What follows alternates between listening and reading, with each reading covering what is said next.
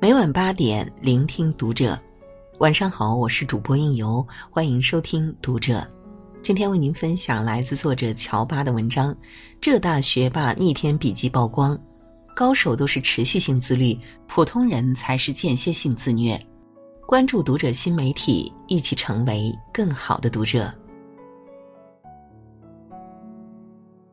这几天，微博上曝光了一组浙大学霸的笔记，瞬间引爆了网络。这是浙江大学评选出五十份最美学习笔记，有医学生用彩笔画出十二指肠，有农学生用线条勾勒出植物脉络，还有建筑学学生速写出苏州留园平面图。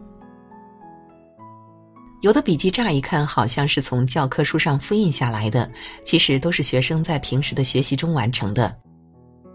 网友们惊呼：“这不仅是笔记，简直就是艺术品！”能做这样笔记的人，一定有着精益求精的态度。还有的网友表示瑟瑟发抖：“学霸果然是学霸。”时间是公平的，每个人都拥有二十四小时，但就是因为不同的分配，造就了不同的人。好强永远都是比你优秀的人比你还努力，太强了，我要继续努力。据知情人透露。画出十二指肠的学霸来自浙大医学院，是当时高中理科的第一名。学医是很苦的事情，为了掌握精确的医学知识，他每天十二点睡觉，凌晨六点起床，六点四十开始学习，五年如一日，几乎没有间断。除了完成固定的课程，每周参加两次研讨会，学习一门二外，还有固定的锻炼时间。凭借着勤奋与坚韧，他连拿一等奖学金。国家奖学金，成绩保持在全院前三，还未毕业就被保送直博，还拿到了浙大的出国交换生的资格。未来很有可能成为医学领域的专业人才，在浙大自然是高手如云，个个都是拔尖人才。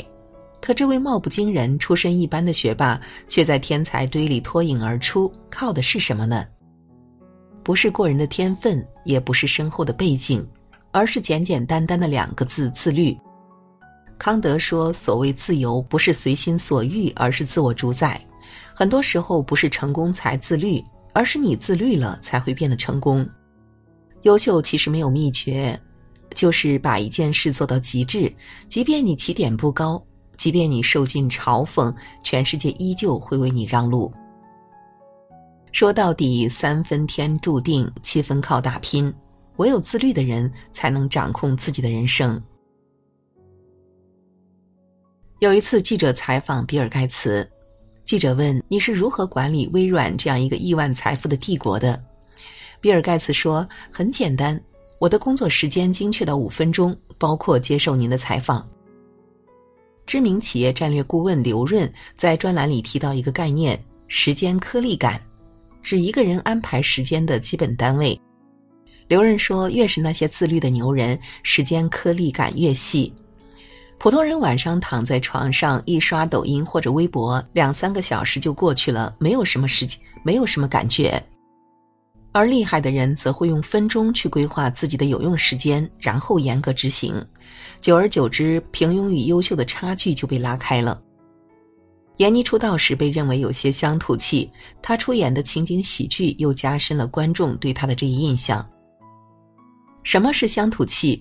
无非就是身材有些臃肿，眼神中没有光彩，自信心不足。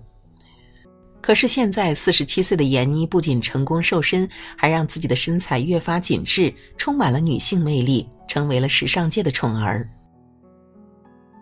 其实这一切的背后，就是用高度自律去把控时间。据好友爆料，从八年前开始，闫妮每天进行两个小时的固定锻炼。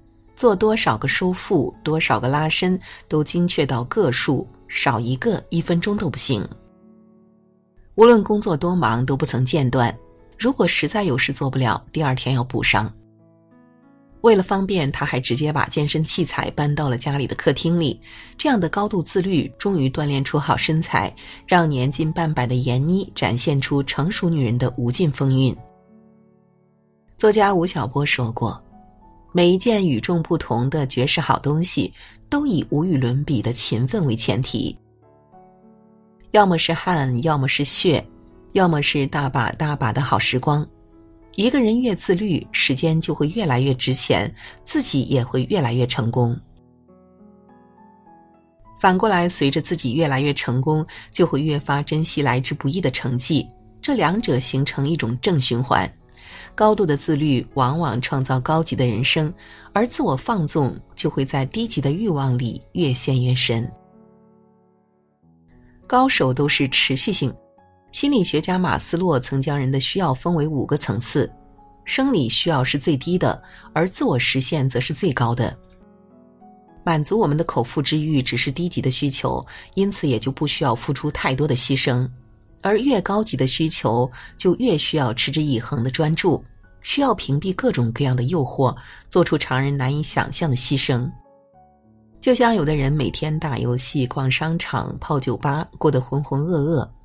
而有的人疯狂训练、专注科研、用心工作、目标坚定，一天也许看不出什么结果，一个月也许不会有本质的差别，可是，一年呢？有句话说得好，对优秀的人而言，自律不过是一种习惯。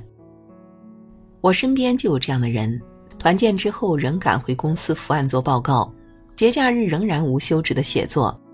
无论多晚，必须敲完最后一封回复才能安然睡去。